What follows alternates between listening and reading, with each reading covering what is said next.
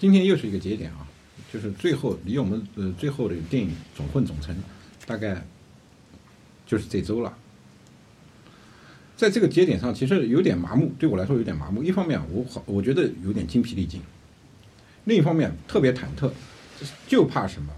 由于东西在我手上有失误，而使得本身能更好的一个东西变得减弱很多。所以，所以我今天想想想想召集大家来谈一个问题：这个电影肯定不再做任何大的改动，算过去了。我们下面的工作是策划第二部电影，但是在这个节点上，我想议论一件事情：如果这个电影我们再拍一遍，就从头来，不是或者不叫再拍一遍，我们刚开始进入这个电影，但是我们现在由由于有经验了嘛，再来拍这个电影，我们会做哪些改进，甚至做哪些推翻性的、颠覆性的、重新的一些设计。我现在如果没有人讲，我就接着讲啊。对我来说，这部片子，由由于我真的拍的精疲力尽，所以我想说，如果再让我拍的话，我也只能拍成这样。为什么？我我这句话建立在我们第一次拍片的基础上。这次我们拍的非常辛苦和非常累，和呃非常有些跌跌爬爬，但是从总体来说，我们我老我们老是遇到非常好的经验。不管大的，从国家政策上讲，从资金上讲，从拍摄的一些呃一些效果上讲，甚至晴天雨天上讲，我都觉得对我们非常的公道，甚至优厚。所以我有时候明显的感觉到快拍不下去了，但是腾云驾雾的也就拍下去了。所以我想听听你们的意见，因为我是之前。跟着后期剪辑比较多，然后在跟后期剪辑的时候，包括那时候辉哥还还在的时候，然后经常就指着一个指着一个画面，然后导演给出一段剪辑思路，我们三个人有有两个人面面相觑，然后怎么办怎么办？然后说，哎，辉哥当时一拍大腿，要是再多几个镜头就好了。然后我们就在那儿神砍，会砍这边要一个什么镜头，这边要要什么镜头，然后砍完了之后再看看镜头，然后然后就发现，哎，做一场白日梦，还是还是老老实实剪。但是实际上，我到我到后来发现。其实，如果是按真的按照我跟辉哥聊天的那个思路剪的话，这个片子是根本就比现在真的是差了太多。他的那个里面有个精神气，就完全不一样。所以说，我是第一个，我是很很赞成那个导演说，再如果是再来一遍的话，我觉得这样就差不多，也就也就这样了。然后同时呢，这部片子给我最大的一个遗憾，是我我一直放在心里一直没有说的，是我们故事中的一个情节，就是在第二章爷爷那一章那个情节，整个其实线那条线被砍的太多了。如果再来一次的话，就是我特别想尝试，如果把那个故事原有的故事情节放在这部电影里面，这部电影会是一个什么样的状态？唉，嗯，那我来说一下我的感觉。嗯，其实可能可能我的层次就没那么高了，因为。本身这部电影是讲四个人，这四个人虽然说有小胖的一个旁白在里面，但其实更多给人感觉是一个，是一个上帝视角，或者说是一个很高的视角在看着底下是跟马蹄子一样一步一步走。如果说再来，如因为我没有参与到前期，我只是个新人，如果让我来，我精力旺盛，我就会想，我会做一条一条主线，就是完全是一个一个人的第一视角来。讲述，而这个人是小胖，因为我觉得这小胖在里面其实虽然没有承担很多情节上的一个一个主角的角色，但是如果说用他的眼用他的视角来看的话，其实小贾、小丙，包括小乙，还有那几个女孩，说不定会比现在更鲜活、更立体一些，因为他是有一个更强的一种亲和力在里面，我觉得。啊，我们为了失败而开心啊。为了失败而高唱，美丽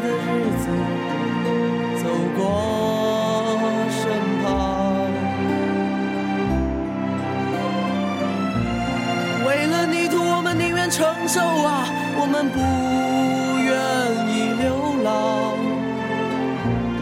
幸福的人啊，走过身旁。你水中相互祝福吧，我们相互祝福。祝福你诞生于美丽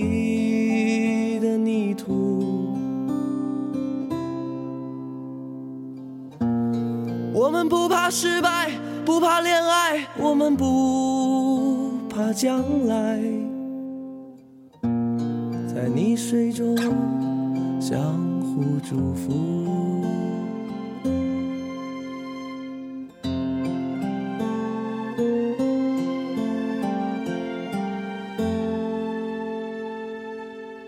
我觉得，嗯，如果让让我再演一遍的话，我觉得没有以前演的好，因为我也觉得，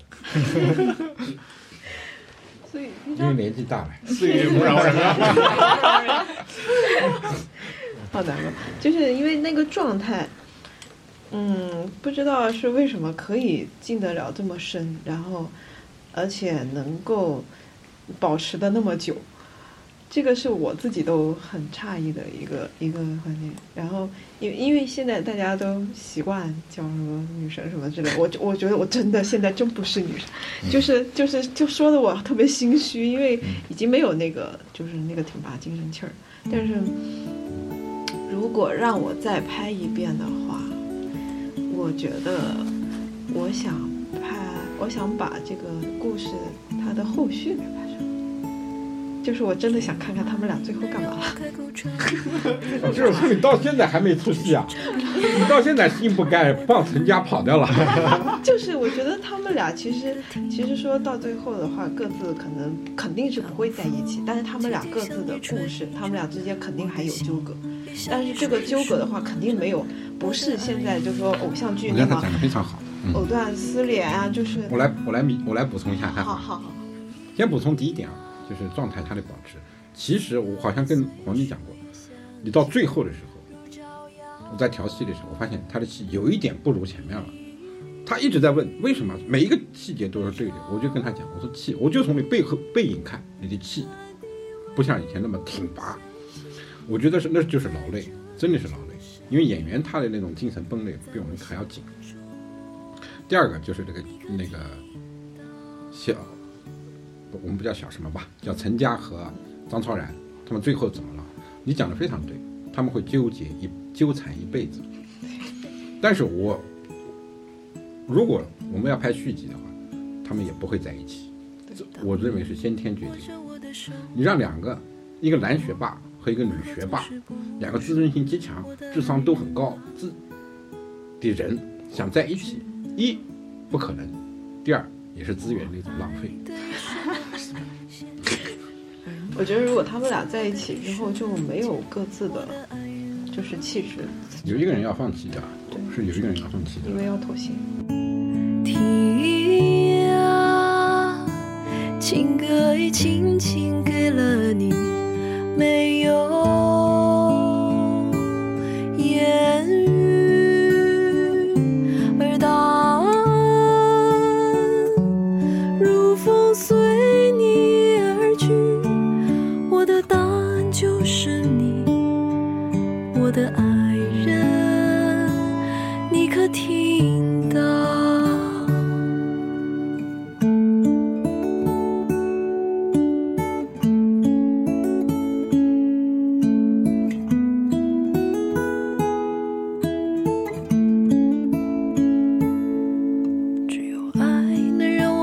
中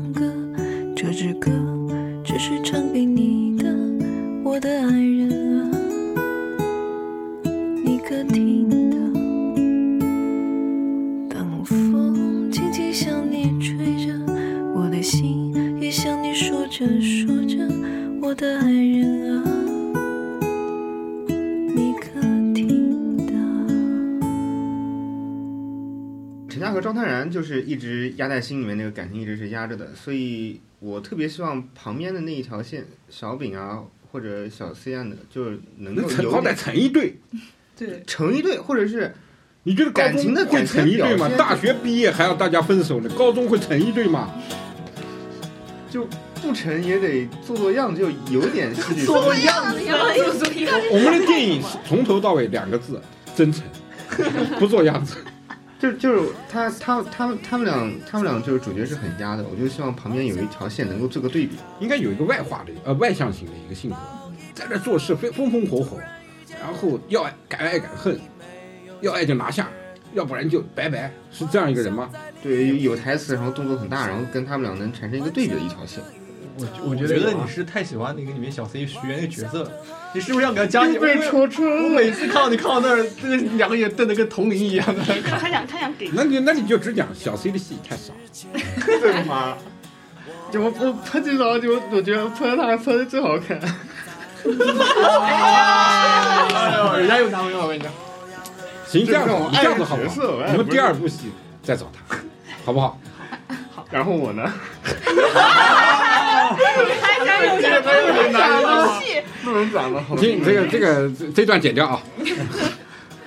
我觉得，嗯，我也是，就是拍完了，一直到现在，我也觉得心里有一个遗憾。然后我是因为我只是后半程才跟着剧组到处跑，然后我前半程一直都在就是断后。然后我我其实我断后，你这个词用的太怪了。就是我很我其实我粮草是先行。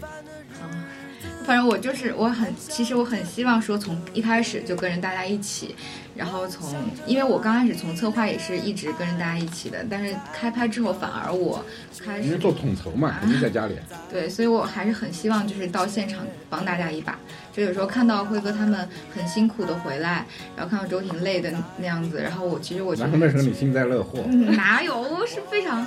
就我觉得我当时没有在他们旁边，然后给他们支持，我还是觉得其实挺遗憾。不是给我印象最深的是那时候在游泳池边上拍，然后一架过去了，然后跟每个人都要拥抱一下。没有是是在先锋书店，那是我第一次去探班。哦，游泳池边上是跟每个男演员 穿泳裤的男演员。嗯，对对对。然后当时第一次在先锋书店我去探班，就看到大家就很辛苦，然后那边。非常非常多蚊子，然后所有人都被的叮的身上到处都是包。然后我当时一去，然后我就看到，就是大家都很辛苦，然后扛着机器跑前跑后的，然后，然后我一个人在后方，然后又使不上什么劲儿，然后我觉得挺挺惭愧的。就说那你的愿望我听懂了，以后我们第二部片子在拍的时候，你应该是现场执行制片。在你摇头之前。我要和你恋爱，在你摇头之前，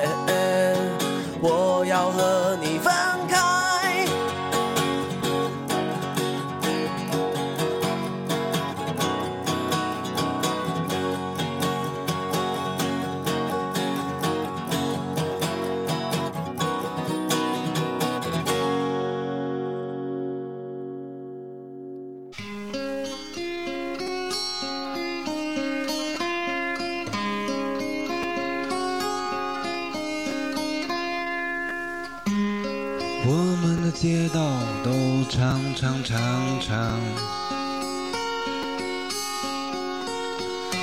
雨后有个浅浅的水塘，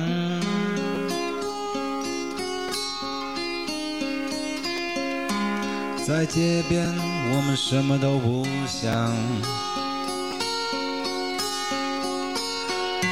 望着雨后的天空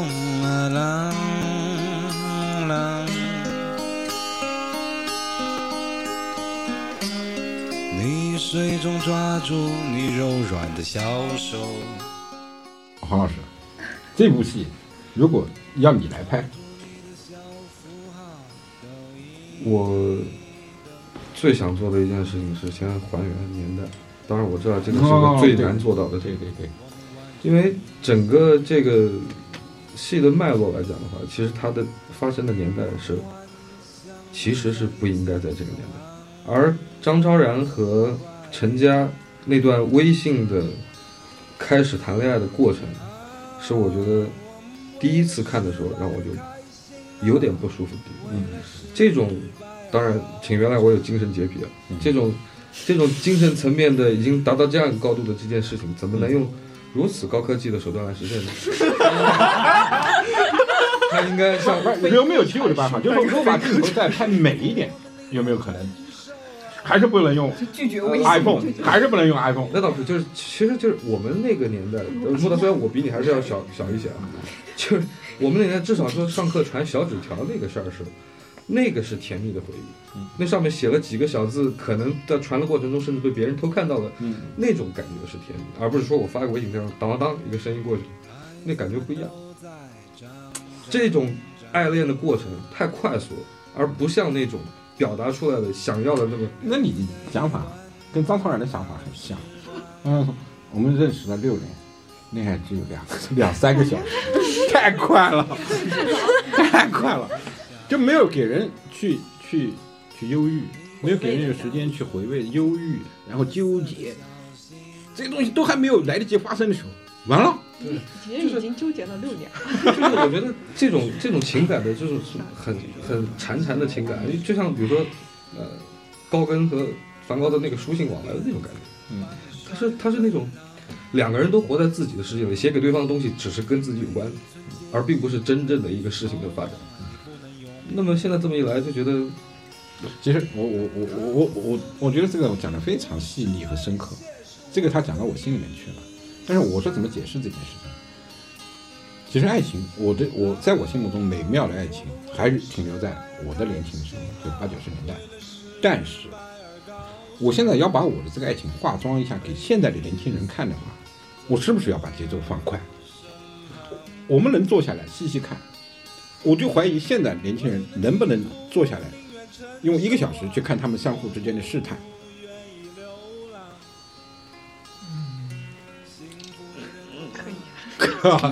哇，好吧，那就按照呃黄导的意见改。呃呃，另外还有一个就是关于到爷爷那一场，这个之前我跟穆导也聊过，其实就是说，把这个青帮堂口老大放在这个年代，其实是往前推，时间上从时间上有点接不上是有点接不上。嗯，就是他的这个故事，这条线索应该也是一个四个章节中比较重的一个一个一个一个线索，包括到后来我们觉得成本成本体蛋糕反而是全片中的所有歌里面更重的一条歌曲。那么其实这个篇章的作用应该是非常重，嗯，所以爷爷那段的话，就是给人感觉爷爷还不够。其实其实他是嗯对，从结构上讲他是不够的。嗯，但是如果你反过来用从另外一个角度看，其实爷爷他不是这四个男孩，城市也不是这四个男孩，他都是背景。对，就是爷爷始终卡在他们心里面，这个城市和或者成本成本几张高或者这个童谣始终卡在他们心里面，但是他们仍然不是按照这个城市的我们理解的这个城市的节奏去生活和情调去生活，他们可能将来制造的是另一个城市。我是我其实我我是非常尊重年轻人的那个可能性。